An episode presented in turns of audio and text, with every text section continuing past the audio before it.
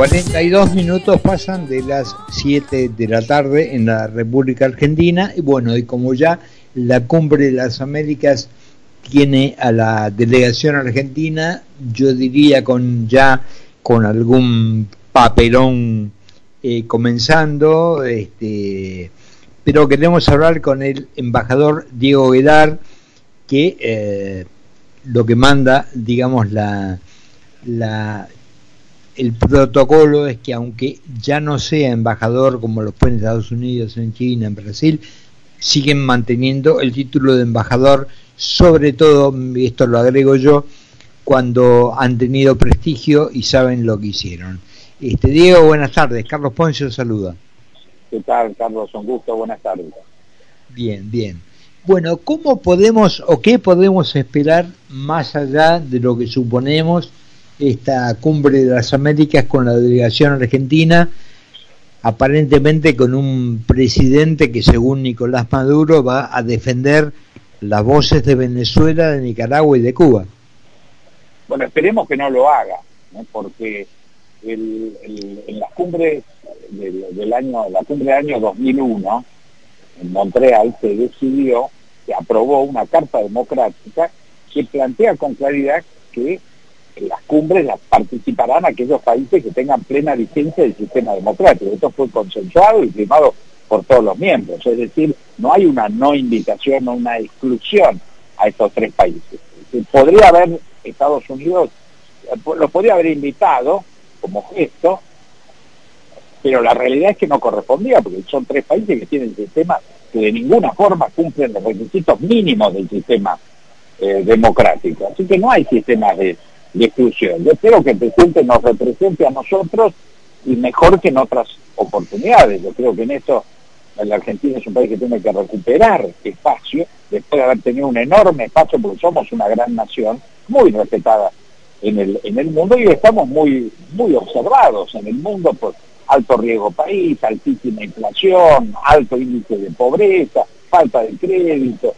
Eh, la verdad estamos en una situación única inclusive entre nuestros vecinos. Ni Chile, ni Bolivia, ni Paraguay, ni Uruguay, ni Brasil están en las, en las lamentables condiciones que estamos nosotros circunstancialmente, que por supuesto superaremos. Sí, hasta creo, eh, corríjame si me equivoco, creo que el presidente de Chile, pese a ser un hombre de izquierda, estuvo en desacuerdo totalmente con, con el tema de, de que no fuera invitada Venezuela, Nicaragua y Cuba, ¿no? No, por eso esto supera el marco ideológico en, el mundo del siglo XXI. Eh, las ideologías se viven con, yo diría, con mucha tolerancia, con mucha convivencia. No hay grandes conflictos ideológicos. Eso no, no que haya gente que se defina de izquierda, que se defina de centro, que se defina de, derecha, pero en el marco especialmente democrático hay una enorme eh, convivencia. Por eso yo lo que hablo es de todos los países de la región que tienen una, una extraordinaria hoy credibilidad en el mundo. Pertenecemos a un vecindario del cual nos tenemos que sentir orgullosos. Ahora nos tenemos que incorporar plenamente a la par, al margen de la ideología. Ya no importa quién gane la próxima elección, lo que sí importa es que nos incorporemos en términos de, credibilidad de la inversión, credibilidad del, del, crédito, eh, mostrar que podemos volver a, un, a, a una baja inflación, eh, que podemos crecer. Eso es lo que tenemos que concentrar. Después el discurso ideológico, que sea el que la mayoría decida, y punto. Tío, el, el, el, tema del discurso, porque lo que observamos hace mucho tiempo y fundamentalmente con este gobierno, es que todo lo que tiene que ver con política exterior pareciera ser un escenario como para dirimir los temas internos. Entonces la pregunta es si todo esto, independientemente que si responde a una ideología, como bien lo señalaba, eh, tiene 70 años de atraso o 100, pero, pero digo, no es para eh, terminar de cautivar a una masa que sigue creyendo en estas cosas, contra el capitalismo, contra los Estados Unidos. En esto no tengan duda, que todos los países dedican su política exterior a su, a su público interior. que la única política es la política interior. La política exterior es la forma de mostrarla. No hay un capítulo autónomo de la política exterior. En esto, hoy tenemos una Cancillería presidida por alguien que, que, no la puede manejar, que es el ministro Cafiero, pero es coherente porque tampoco podía manejar la política interior como jefe de gabinete y virtual primer ministro. Es decir, las políticas son las políticas interiores. Los países después que hacen muestran estas políticas. Y esas políticas funcionan, generan credibilidad, etcétera, son un éxito en política exterior. No hay un capítulo autónomo de política exterior. Eh, Diego, el tema con China, que tanto, digamos, cuando estuviste como embajador se manejó muy bien y todo, ¿cómo estamos ahora con China? No, con China estamos como todos los demás países que no entienden bien lo que pasa.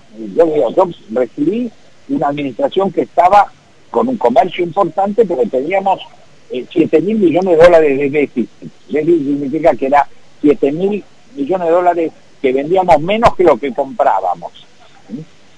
Eh, lo dejé en el 2019 con 2 mil millones de déficit y al día de hoy con la misma política estaríamos en superávit, más que lo que le comprábamos. Volvimos ahora, año 2021, a 7.400 millones de déficit. Hoy muchos de los proyectos de China están paralizados, no hay financiamiento, eh, no importa que en el discurso se diga que somos este, pro-chinos y que, la administración de Macri fue anti-China, cosa que no es cierto. La, dinámica de mis cuatro años de embajada, coherente con la política eh, de, la anterior administración, de ninguna forma fue anti-China, fue enormemente dinámica y avanzamos enormemente en la relación con China. Yo creo que hay que seguir avanzando. Nosotros no podemos entrar en una discusión sin China, Estados Unidos, Europa. Nosotros podemos ser amigos de Europa, de Estados Unidos y de China. No se juega una opción ideológica en nuestras relaciones con las grandes potencias. Desde luego.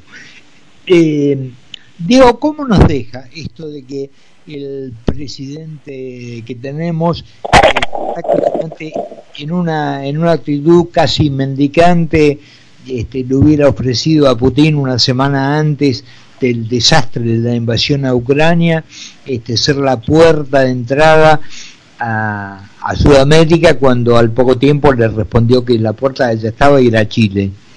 Bueno, ¿dónde, ¿dónde nos deja parados esto? Y muy mal, demuestra un gran desconocimiento de la situación internacional.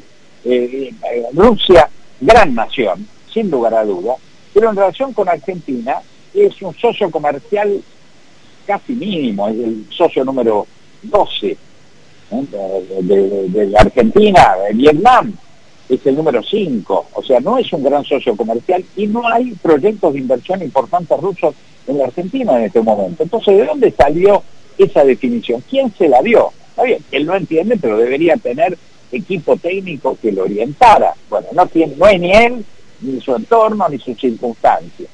Yo creo que en eso estamos muy mal, ¿eh? porque las caracterizaciones no son las externas. Miremos lo que pasa internamente. La, vicepresidenta le dice que tiene que echar al, ministro de producción íntimamente ligado a él, él obedece y, y lo echa. El propio ministro dice que tengo que ver con esto, si esto está en la órbita de otro ministro y encima denuncia corrupción.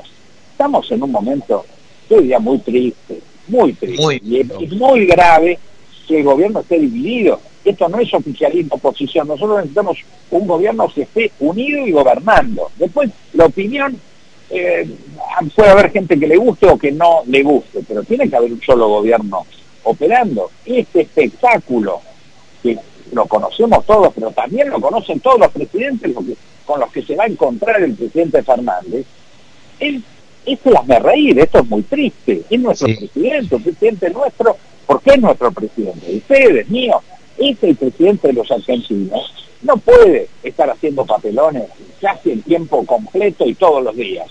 Es, muy triste eso. Por favor, al menos que se quede callado, que tenga un equipo coherente, que llegue de la mejor forma al 2023, que no ¿Qué le vendría mejor a Argentina? Que haya una candidatura competitiva y con un gobierno creíble en el 2023. Sería muy bueno para la Argentina. Entonces, eso es lo que todos queremos. Desgraciadamente no es lo que está pasando. Pero la, última, eh, pero puede haber un, gobierno único, un, juntar voluntades, un llevar la cosa adelante con una señora como Cristina Fernández que evidentemente este, luce como que es la única autoridad en el país y no le tiembla el pulso a la hora de esmerilar y humillar a cualquiera en público y al presidente, que es lo más grave, ¿no? Eso lo tiene que resolver el presidente. El presidente tiene todos los poderes para no recibir ni los llamados de teléfono de un vicepresidente, que ha ocurrido en, otros, en otras etapas en la Argentina, y le puede echar a toda la gente que tiene a cargo de, la, de las reparticiones más importantes y gobernar. A la hora de decidir que no fuéramos al default, ¿quién le respondió? La oposición. Sí, el sector del gobierno de la nación nos condenaba a la, a la, al default. Entonces uno ya ve que hay una mayoría de gobernabilidad en la Argentina, en diputados y en senadores, que ojalá nos nutrieran de más temas. No estamos en default gracias, gracias a la actitud de la oposición. Estoy seguro que si el gobierno tuviera una actitud franca de acordar temas presupuestarios, temas de inversión, eh, temas impositivos, temas de exportación, la oposición lo acompañaría. Ninguno quiere el mal de la, de la Argentina. Está bien, pero digo, ahora, tiene, ya no, no digo si cualidades o poder o lo que fuera, ¿tiene tiempo Alberto Fernández como para volcarse a una a un tomar el toro por las astas y, tratar de acomodar todo esto a esta altura del campeonato? Pero no hay ninguna duda que está a tiempo si lo decide, el problema es que no lo decide. El tiempo, desde ya hubiera sido bueno que lo decidiera el 10 de diciembre del 2019, hubiera sido muy bueno, llegó a tener 85% de apoyo a fin de marzo con la pandemia. ¿Eh? y el, el, jefe de gobierno de la ciudad se sentó al lado de él, o sea, tenía una actitud de acompañamiento de la oposición, recuerdo Mario Negri, jefe del bloque, que dijo, usted es el general, mándenos, conduzca esa tropa y ahí estamos todos con usted, y estuvo bien.